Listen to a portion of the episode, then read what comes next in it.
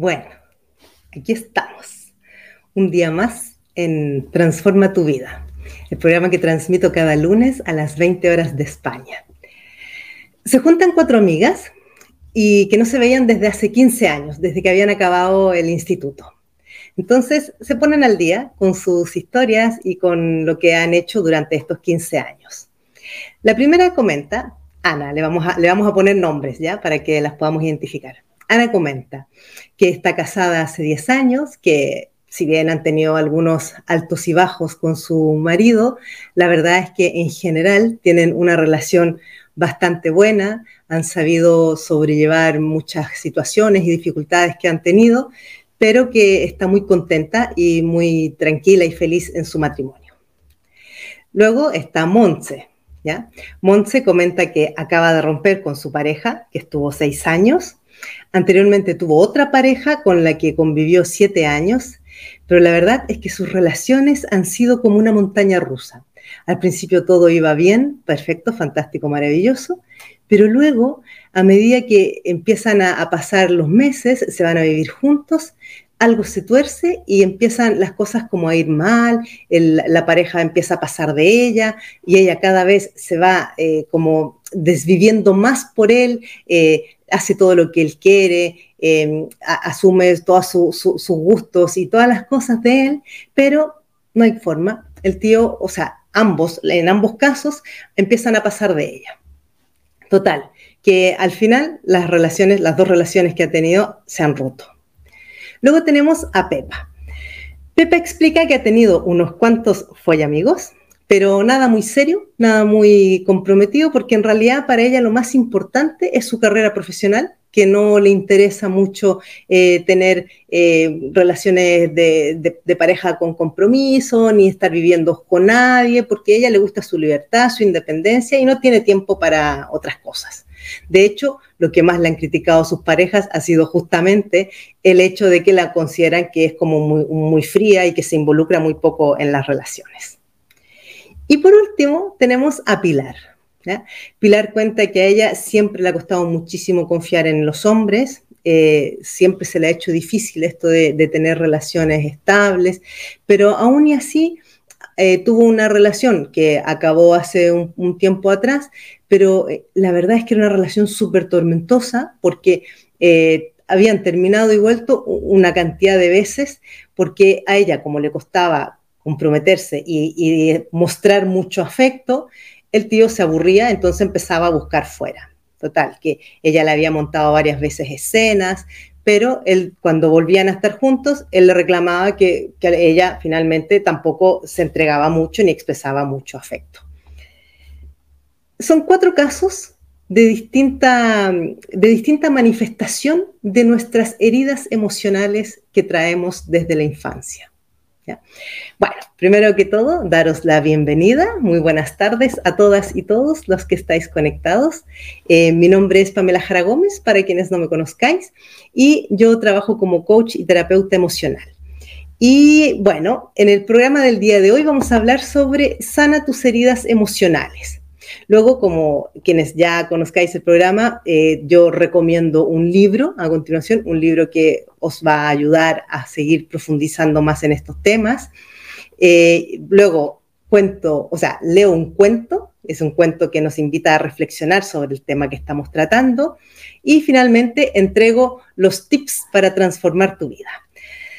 Bueno, antes de comenzar, recordaros a quienes viven en Barcelona o alrededores que este jueves 3 de noviembre hago una charla presencial en Librería Te Quiero de Gracia sobre el tema de la culpa. La charla se llama Vivir sin culpas. ¿ya? Estáis todos invitados, la charla es gratuita y eh, nos vemos el jueves 3 de noviembre a las 7 de la tarde en Gracia, en Barcelona. Vamos a comenzar primero por explicar cuál es el origen de las heridas emocionales. Las heridas emocionales mayoritariamente se empiezan a formar o a, crear en nuestra infancia. Cuando digo nuestra infancia es desde el momento en que nacemos. ¿De qué van a depender fundamentalmente nuestras heridas emocionales? Del de las relaciones familiares y de los tipos de apego que hayamos tenido en nuestra infancia con nuestros padres o con quienes nos cuidaron, ¿ya? nuestros cuidadores. Yo voy a referirme eh, de manera genérica a padres, pero pueden ser abuelos, tíos, quien sea que, que se haya hecho cargo de nosotros y nos haya cuidado cuando éramos niños. Cuando hablo de los tipos de apego de nuestras relaciones familiares, me estoy refiriendo fundamentalmente a si hemos tenido un apego seguro o hemos tenido apego, por ejemplo, eh, ansioso, apego evitativo o apego desorganizado. ¿Ya? Porque van a ser estos tipos de apegos los que de alguna manera van a marcar el tipo de relaciones que nosotros vamos a aprender a crear cuando seamos adultos.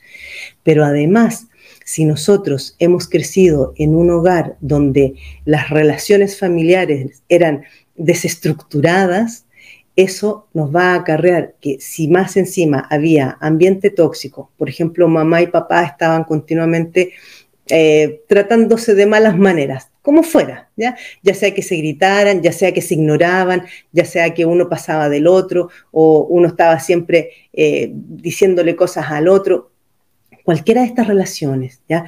Lo mismo que si nosotros tuvimos traumas en nuestra infancia o tuvimos situaciones de alto impacto o estrés emocional, todo esto va a dejar unas heridas emocionales que se nos van a ir ahondando y profundizando a lo largo de los años hasta que lleguemos a la adultez, a menos que hayan sido tratadas cuando éramos niños o adolescentes o en la, primera juventud.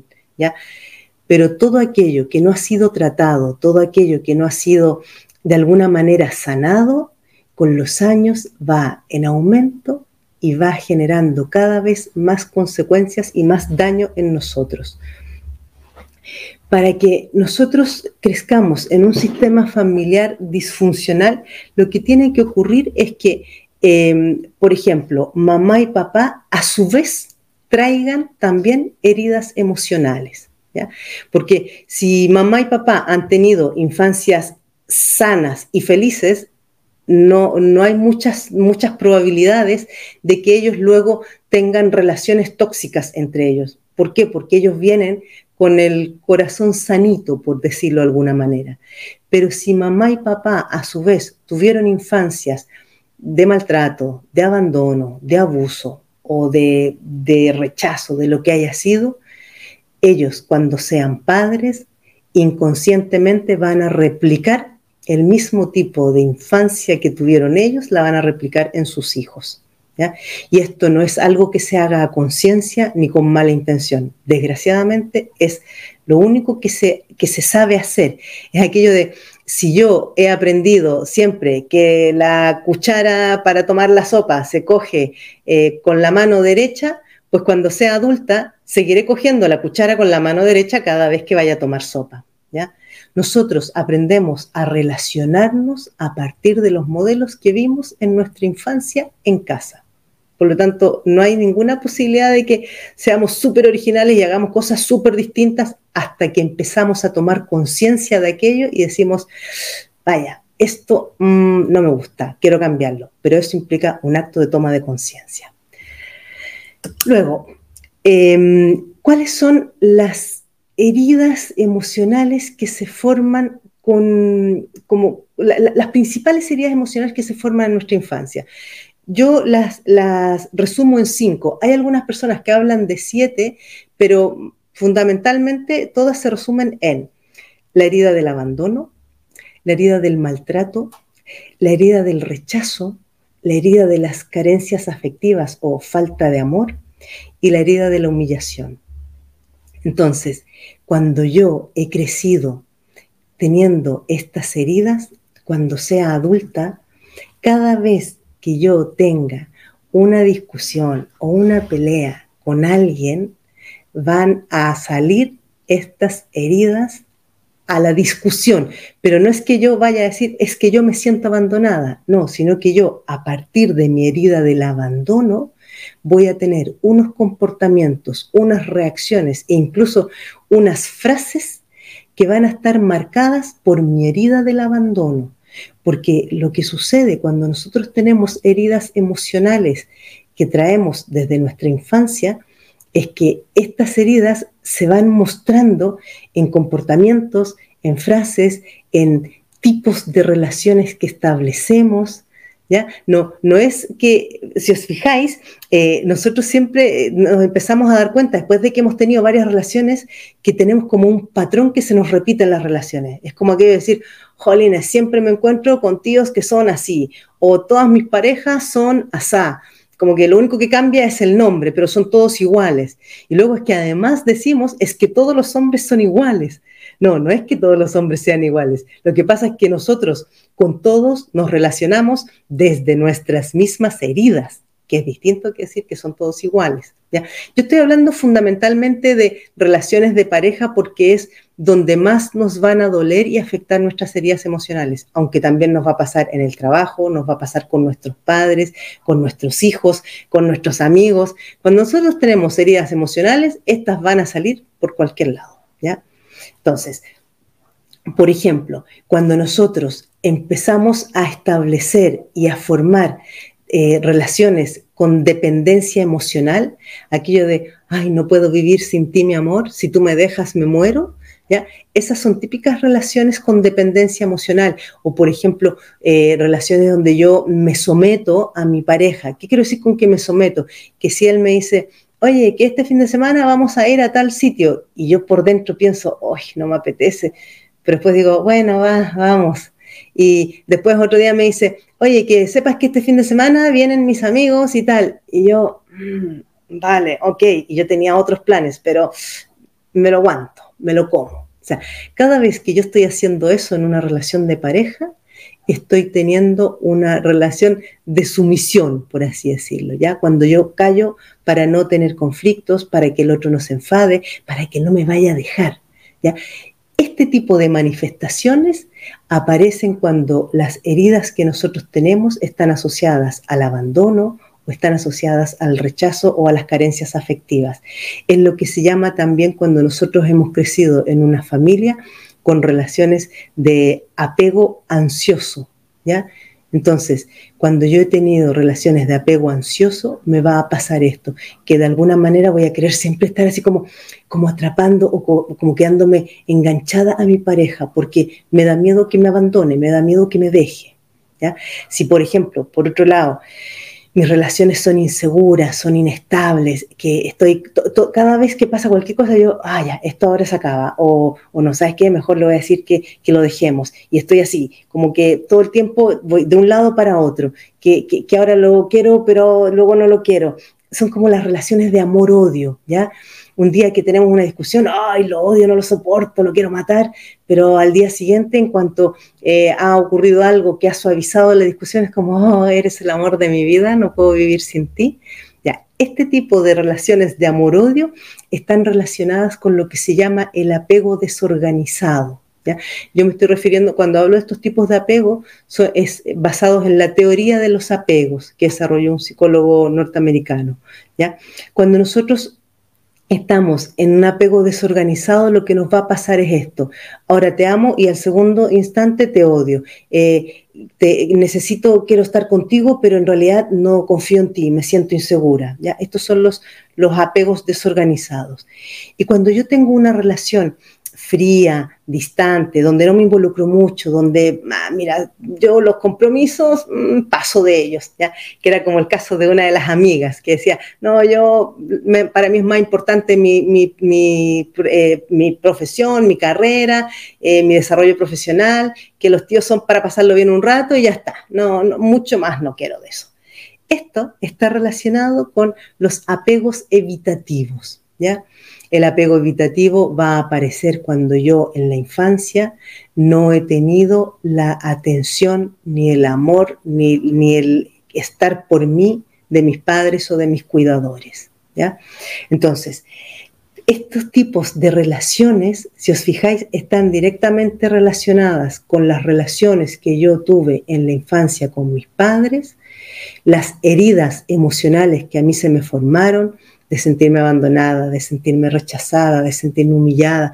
Por ejemplo, es lo típico cuando yo he tenido padres muy estrictos, muy exigentes. Entonces, cada vez que yo hacía algo que a ellos no les gustaba o que lo veían como, como un defecto, como un error, y, me castigaban, para mí eso va, lo, puedo vivir como rechazo y lo puedo vivir como humillación, sobre todo si ha, ha ocurrido que frente a otras personas me ninguneen o me digan, pero ¿cómo es posible que hagas estas cosas, que no te das cuenta?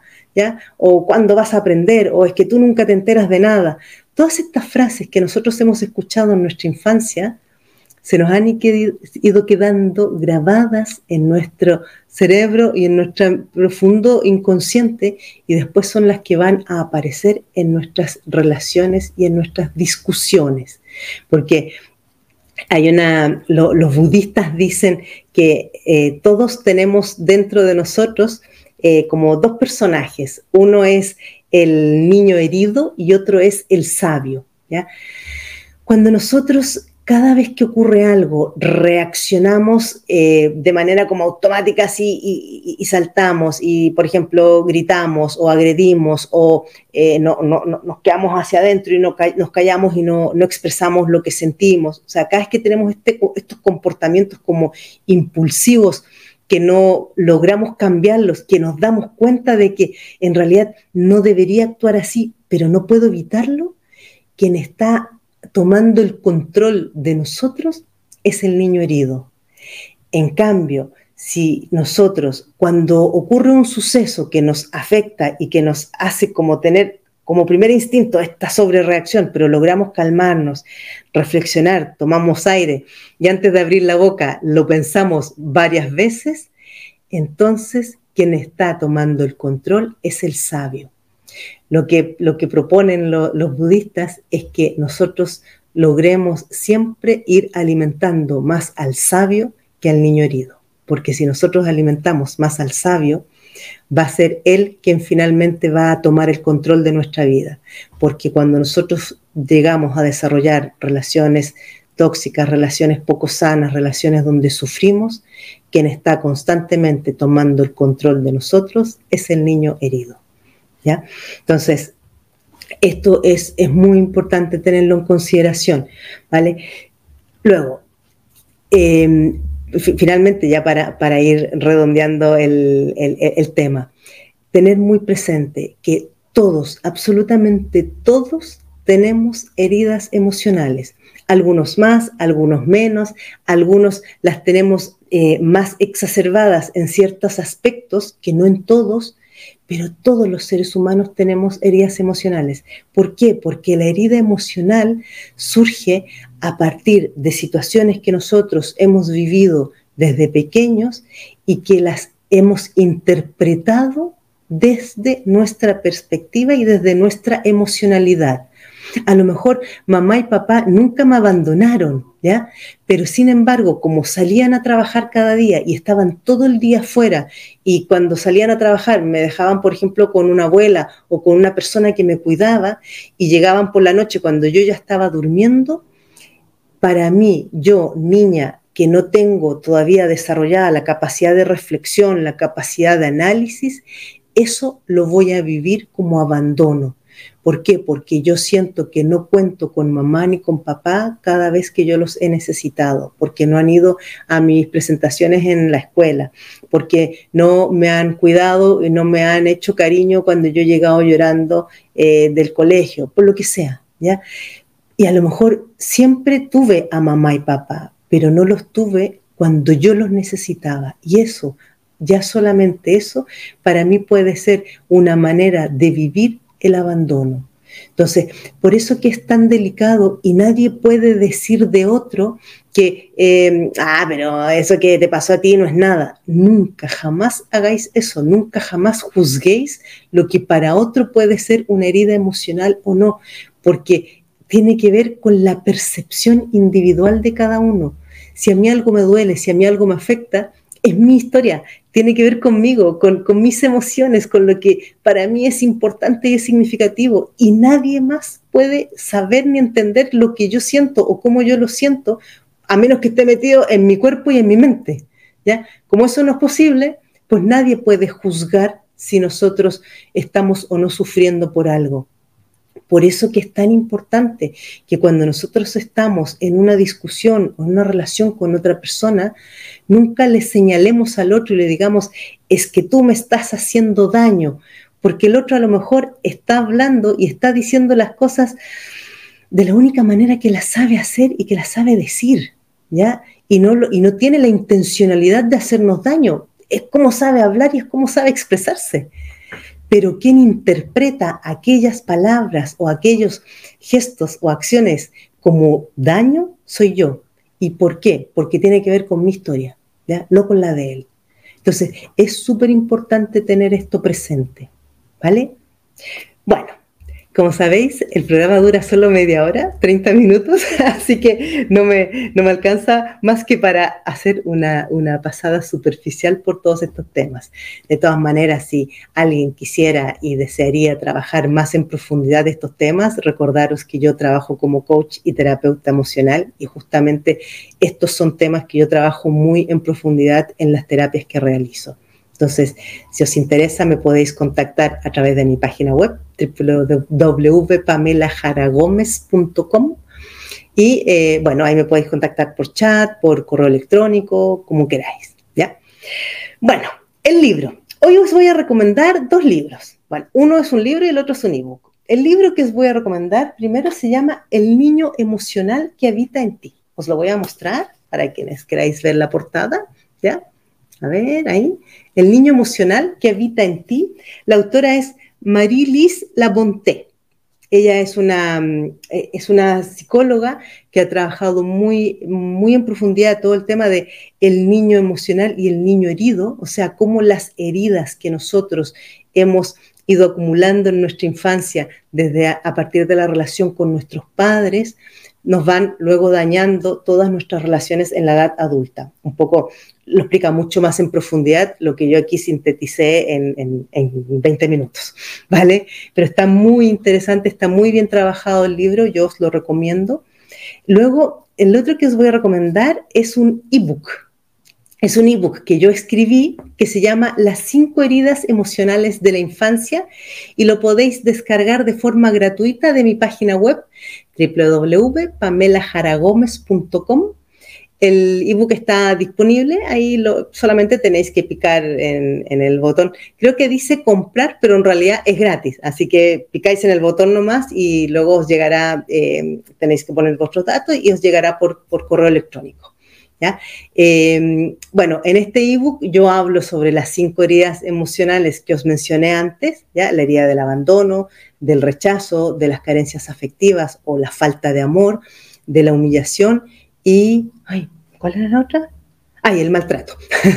¿Ya? Eh, yo hablo sobre las cinco heridas, doy, de como, como algunas eh, pautas de cómo se puede identificar estas heridas y cuáles son como frases típicas eh, cuando tenemos estas heridas, porque a lo mejor yo no tengo la herida del abandono y tengo, no sé, por ejemplo, la herida de la carencia afectiva, pero resulta que cuando empiezo a leer cuáles son las frases comunes de, las heridas, eh, me, doy cuenta que en realidad mi pareja tiene la herida del abandono. ¿ya? Es interesante porque nos permite de alguna manera eh, aprender a ir como identificando dónde podemos encontrar heridas emocionales que nos van a ayudar finalmente a nosotros. ¿ya? Bueno, eh, ahora el cuento.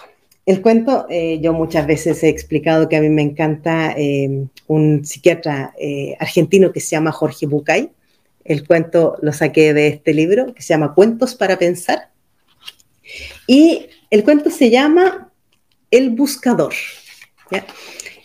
Y bueno, y dice, aquí me tengo que poner las lentes porque ya sabéis lo que pasa con los años. Esta es la historia de un hombre al que yo definiría como un buscador un buscador es alguien que busca, no necesariamente alguien que encuentra. Tampoco es alguien que necesariamente sabe qué es lo que está buscando. Es simplemente alguien para quien su vida es una búsqueda. Un día, el buscador sintió que debía ir hacia la ciudad de Camir. Él había aprendido a hacer caso riguroso a estas sensaciones que venían de un lugar desconocido de sí mismo. Así que dejó todo y partió. Después de dos días de marcha por los polvorientos caminos, divisó a lo lejos Camir. Un poco antes de llegar al pueblo, una colina a la derecha del sendero le llamó mucho la atención. Estaba tapizada de un verde maravilloso y había un montón de árboles, pájaros y flores encantadores. Lo rodeaba por completo una especie de valla pequeña de madera lustrada. Una portezuela de bronce lo invitaba a entrar. De pronto sintió que olvidaba el pueblo y se sucumbió ante la tentación de descansar por un momento en ese lugar. El buscador traspasó el portal y empezó a caminar lentamente entre las piedras blancas que estaban distribuidas como al azar entre los árboles. Dejó que sus ojos se posaran como mariposas en cada detalle de este paraíso multicolor. Sus ojos eran los de un buscador, y quizás por eso descubrió sobre una de las piedras aquella inscripción. Abdul Tarek vivió ocho años, seis meses, dos semanas y tres días. Se sobrecogió un poco al darse cuenta de que esa piedra no era simplemente una piedra, era una lápida. Sintió pena al pensar que un niño de tan corta edad estaba enterrado en ese lugar. Mirando a su alrededor, el hombre se dio cuenta de que la piedra de al lado también tenía una inscripción. Se acercó a leerla y decía, Yamir Khalid vivió cinco años, ocho meses y tres semanas. El buscador se sintió terriblemente conmocionado. Este hermoso lugar era un cementerio y cada piedra una tumba. Una por una empezó a leer las lápidas todas tenían inscripciones similares. El nombre o el tiempo de vida exacto y el tiempo de vida exacto del muerto. Pero lo que lo conectó con el espanto fue comprobar que el que más tiempo había vivido sobrepasaba apenas los 11 años. Embargado por un dolor terrible, se sentó y se puso a llorar. El cuidador del cementerio pasaba por ahí y se acercó. Lo miró llorar por un rato en silencio y luego le preguntó si lloraba por algún familiar. No, ningún familiar, dijo el buscador. ¿Qué pasa con este pueblo? ¿Qué cosa tan terrible hay en esta ciudad? ¿Por qué tantos niños muertos enterrados en este lugar? ¿Cuál es la horrible maldición que pesa sobre esta gente que los ha obligado a construir un cementerio de niños? El anciano se sonrió y dijo, puede usted serenarse. No hay tal maldición. Lo que pasa es que aquí tenemos una vieja costumbre. Le contaré. Cuando un joven cumple 15 años, sus padres le regalan una libreta, como esta que tengo aquí colgando del cuello. Y es tradición entre nosotros que a partir de allí, cada vez que uno disfruta inmensamente de algo, abre la libreta y anota en ella. A la izquierda, ¿qué fue lo disfrutado? Y a la derecha cuánto tiempo duró el gozo. Conoció a su novia y se enamoró de ella. ¿Cuánto tiempo duró esa pasión enorme y el placer de conocerla? ¿Una semana? ¿Dos? ¿Tres semanas y media? Y después la emoción del primer beso, el placer maravilloso del primer beso. ¿Cuánto duró? ¿El minuto y medio del beso? ¿Dos días? ¿Una semana? Y el embarazo del nacimiento del primer hijo, y el casamiento de los amigos, y el viaje más deseado, y el encuentro con el hermano que vuelve de un país lejano. ¿Cuánto tiempo duró el disfrutar de estas situaciones? ¿Horas? ¿Días? Así vamos anotando en la libreta cada momento que disfrutamos. Cuando alguien se muere, es nuestra costumbre abrir su libreta y sumar el tiempo de lo disfrutado para escribirlo sobre su tumba, porque ese es para nosotros el único y verdadero tiempo vivido. Qué bonito. bueno, a mí me encantan los cuentos, pero lo interesante que tiene este cuento es que de alguna manera nos viene a hacer reflexionar sobre la importancia de no quedarnos enganchados en el drama y en el sufrimiento, sino más bien hacer todo lo contrario, es ok, cuando tengo momentos de alegría, momentos de ilusión, cosas que me hacen muy feliz, a eso ponerle el foco y a eso ponerle toda la energía. Porque al final todo, absolutamente todo, pasa. Así como pasan los buenos momentos, también pasan los malos momentos. Pero para que los malos momentos pasen, nosotros somos los que tenemos que dar ese paso hacia adelante y empoderarnos y aprender a dejar ir todo lo que nos ha hecho daño y nos ha hecho sufrir. Entonces, respecto de, ahora os voy a decir los tips para transformar tu vida, que yo les llamo. Cuando, por ejemplo, si tú te has dado cuenta que en tus relaciones se te tienden a repetir ciertos patrones, como por ejemplo, eh, todos los tíos acaban pasando de mí, o todos los hombres que conozco o las mujeres que conozco eh, son distantes o son frías o eh, todos son infieles o todos tienen algún tipo de adicciones. O sea, cualquier patrón, cualquier cosa que yo vea que si ya me ha ocurrido más de dos veces, o sea, más de dos veces estamos hablando de tres o más, es que tengo un patrón que estoy repitiendo. Y esos patrones siempre son patrones que tienen que ver con nuestras heridas emocionales y con nuestra infancia. Entonces, ¿cuál es la, un poco la, la estrategia que aquí podéis hacer? Es observar qué es lo que se os repite, identificar dónde os resuena eso en vuestra infancia. ¿Qué quiero decir con esto dónde os resuena? Es, ¿quién hacía esto en casa? ¿Lo hacía mamá? ¿Lo hacía papá? ¿Lo hacía una abuela, un abuelo? A lo mejor una tía. Porque no necesariamente tiene que ser solamente mamá y papá, También en un momento dado pueden ser otras personas que estaban en nuestro entorno familiar. Entonces, ¿quién más eh, hacía esto? Luego, cuando nosotros lo identificamos y, somos capaces de darnos cuenta y decir, caramba, estoy repitiendo lo mismo que hacía mamá o lo mismo que hacía papá o la abuela o mi hermana, que era mayor que yo, es cuando yo me detengo y digo, a ver, ¿y esto es lo que yo quiero para mí? ¿Es este el tipo de relaciones que yo quiero tener? Porque si no lo es, si no es lo que yo quiero para mí, ¿para qué sigo repitiendo eso? ¿Para qué me sigo manteniendo ahí?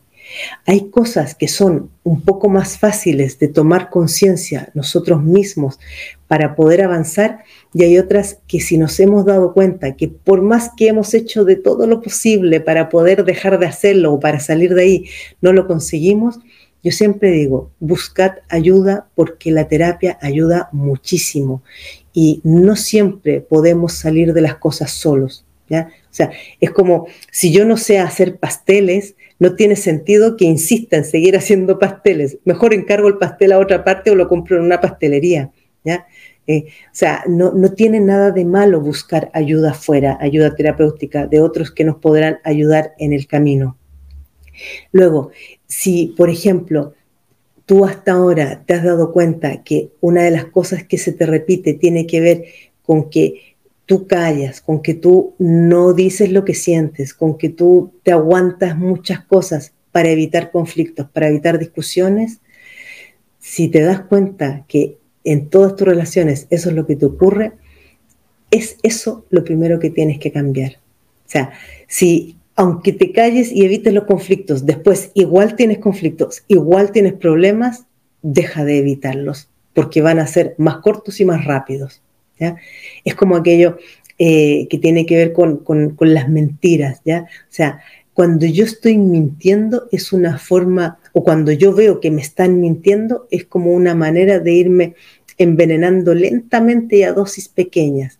O sea, muchas veces es mejor una verdad que duele una sola vez, pero sabes que después de eso ya no hay más, o sea, ya no hay más sufrimiento.